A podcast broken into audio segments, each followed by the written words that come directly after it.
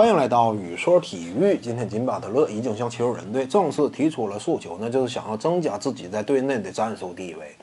这样一种做法呢，自然也是引起了外界广泛的争议和讨论。目前来看呢，褒贬不一。当然，最主要呢仍然是贬低啊，因为很多球迷呢感觉，你看金巴特勒这名球员，纵观他的整个职业生涯，无论是在公牛队还是在森林狼队，最终呢留下的那都是一地鸡毛啊。双方之间不欢而散，最终闹得很不愉快。如今加盟球人之后呢，这还没多长时间呢，又产生了新的矛盾。由此可见呢，金巴特勒这名球员，他真就不愧是 NBA 更衣室当中的一个老毒瘤。那么在我看来呢，其实巴特勒此前啊，无论是离开公牛还是说离开森林狼，这个呢，在一定程度上都是情有可原的。因为就事实的客观客观发展来看，我们也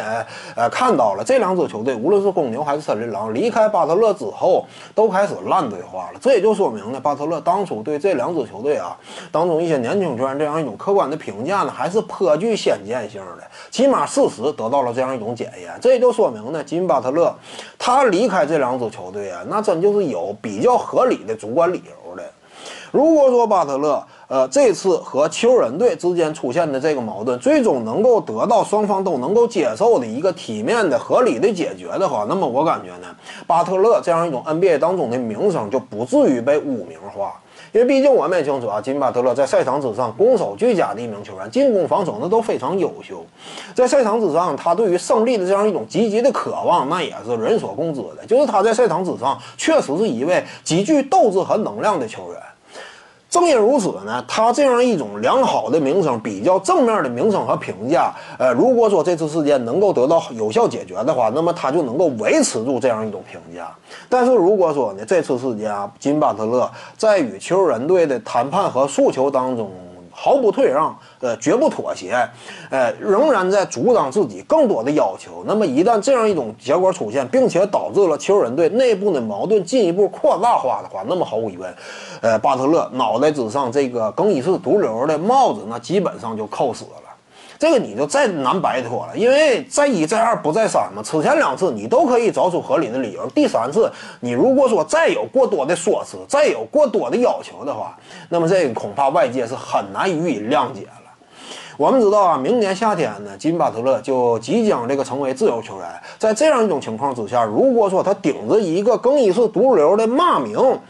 混自由球员市场的话，那么毫无疑问呢，他的身价和行情就将会得到毁灭性的打击。而且呢，这次事件对于他来说，就极有可能成为生涯的一个非常关键的向下滑落的这么一个重要的转折点。这是值得巴特勒仔细认真和对待的。我们知道巴特勒今年啊已经三十岁了，在这样一种情况之下呢，你说混自由球员市场又顶着一个更衣室毒瘤的骂名。那么你面临的情况就是弱队呢不需要呢，毕竟你年龄大了嘛；强队呢不敢要呢，毕竟你之前这个劣迹斑斑嘛。所以呢，这次事件呢，金巴特勒真就得妥善解决。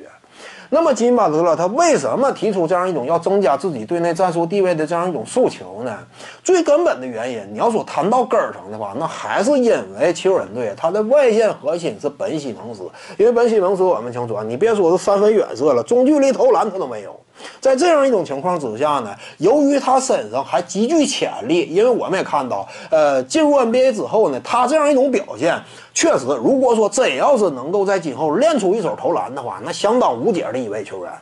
正因为他这样一种潜力以及年龄优势，呃，再加上球人队目前他的整个的球队的经营战略，这就使得呢，本西蒙斯在队内啊这样一种地位那是相当稳固的。也就是说，在本西蒙斯存在的情况之下，吉米巴特勒他作为一种外线持球打法类型的一个球星，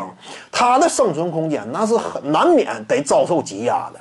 因为我们清楚啊，这个本西蒙斯，你说你用不用他？你只要是用他的话，球必须得在他手里，他打不了无球嘛。这要是你让他让出球权给巴特勒，他在一边看的话，毫无价值，进攻端就成为了球队严重的累赘。所以呢，你必须得把球交给他手里，交给他手里，这就会使得金巴特勒呢，他的整个战术地位角色越来越矮化，越来越角色化。所以呢，这是金巴特勒当下很难接受的。但是这样一种情况，你能够得到改变吗？很难。为什么呢？你说让这个本西蒙斯他这个不打这个外线的控球者了，且他打一个内线，打一个这个大前锋的位置，可不可以呢？你比如说像这个雄鹿队那样，让这个呃阿德托昆博呢，让字母哥更多的开始在内线当中讨生活，这样呢，一定程度掩盖他的投射缺陷。但是没法做到啊，因为什么呢？因为本西蒙斯他合作的另外一位潜力新星，甚至比他还具备潜力的，那是乔尔恩比德呀。恩比德的存在，这就使得本西蒙斯呢很难向上摇摆，跟西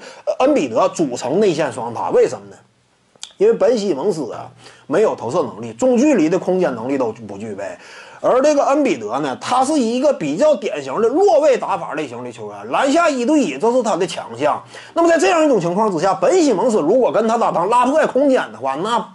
恩比德呀，就会遭到对手疯狂的内线夹击，那就很难打出有效表现了。而如果说你相反的，你让这个在他俩组成双塔的情况之下，让乔恩比德充当一个拉开空间的角色，让本西蒙斯篮下一对一单招呢，那么这就是暴殄天物了。我们想说啊，仅就篮下的进攻威胁、进攻统治力和进攻技巧而言。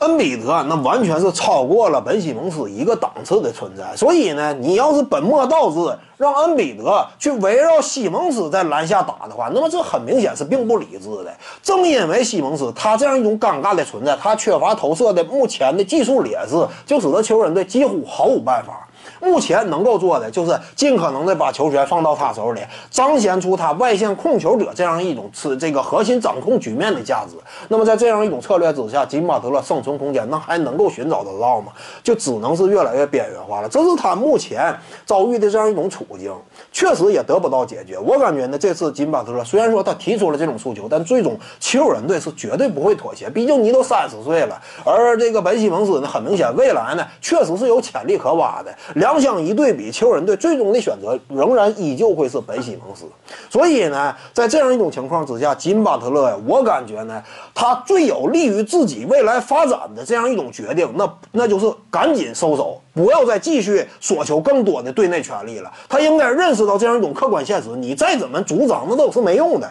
因为客观的这样一种未来的潜力摆在眼前。而且呢，这支球队他很明显能够更倾向的给恩比德和西蒙斯他俩更多的权利。呃，巴特勒在这块是占不到任何便宜的。在这样一种情况之下呢，你要认识到自己处在生涯的这么一个关键节点，以及这次事件对于你生涯的远大意义。所以呢，现在的金巴特勒，我感觉他应该。做的就是在赛场之上一老本神的开始充当一个类似于三 D 球员的这样一种进进攻角色，也就是说呢，在球场之上他更多扮演一个拉开空间的角色，在防守端的积极努力，扮演好当初考文顿在队内能够充当的那样一种作用。同时呢，一旦本西蒙斯这么在他的轮换时间内下场之后，这会儿呢也需要整个教练组的合理安排，让这个巴特勒呢。在进攻端能够充分的掌控球权，能够在一定的时间段内让他发挥出自己打挡拆以及进攻端单打的这样一种球场价值。那么也就是说呢，呃，巴特勒他能够在充当好考文顿离队之后那样一种空缺角色的填补作用。除此之外呢，他还能够在一定程度上当西蒙斯下场之后扮演好球队现阶段核心控球人的这样一种角色。这样一种最终的归属呢，我感觉是巴特勒值得认真考量的。这其实是最有利于他发展的。至于说他想追求的什么这个增加自己的队内地位啊这种东西呢，他需要经过实战的检验。你比如说打到季后赛之后，经过现实的结果来看呢，呃，当金巴特勒他与这个恩比德两者之间挡拆进攻开始愈发凸显威力，而不是说在西蒙斯掌控球权的情况之下，两者相比呢，巴特勒和恩比德他俩的组合更具威胁。那么这会儿有可能在季后赛当中，在生死相搏的比赛的对比当中呢，教练组就可能会更多的让巴特勒在赛场之上采取持球的打法。那么这个呢，就是通过实践的打法，通过现实的结果，争取了这样一种权利，而不是在当下在常规赛阶段就主动的做出这样一种要求。我感觉相对之下，这个是更合理的。另外，我们也清楚一点啊，就是金巴特勒，他确实是一位非常优秀的球员，但是他优秀到什么程度呢？他是超级球星吗？不是。如果说金巴特勒他是超级球星的话，如果说他是库里、詹姆斯啊、杜兰特以及詹姆斯、哈登的话，那么毫无疑问，你来到一支新的球队之后，不用你多说，不用你废话，球队很自然的就会围绕。你进行大量的战术倾斜和整体打法的改变了。为什么？因为你清楚啊，你你这是超级巨星啊，围绕你打，那肯定球队是更有未来来的。但是巴特勒他必须得认识到，你还不是这样一种球星的身份呢。你呢，在这支球队只能接受这支球队能够给你的最大程度的这样一种适应，而最大程度的适应呢，就是让你打好一个三 D 的角色，以及在现阶段带领好替补阵容的这样一种角色。我感觉呢，巴特勒如果说能够认识到这点的话，他的未来还是大有可为的。但如果说认识不到的话，有可能就是急速的开始走向一个下坡之路了。本期呢就跟各位聊这儿，如果你喜欢本视频呢，点击屏幕右下角订阅，咱们下期再见。各位观众要是有兴趣呢，可以搜索徐静宇微信公众号，咱们一块儿聊体育。中南体育独到见解就是语说体育，欢迎各位光临指导。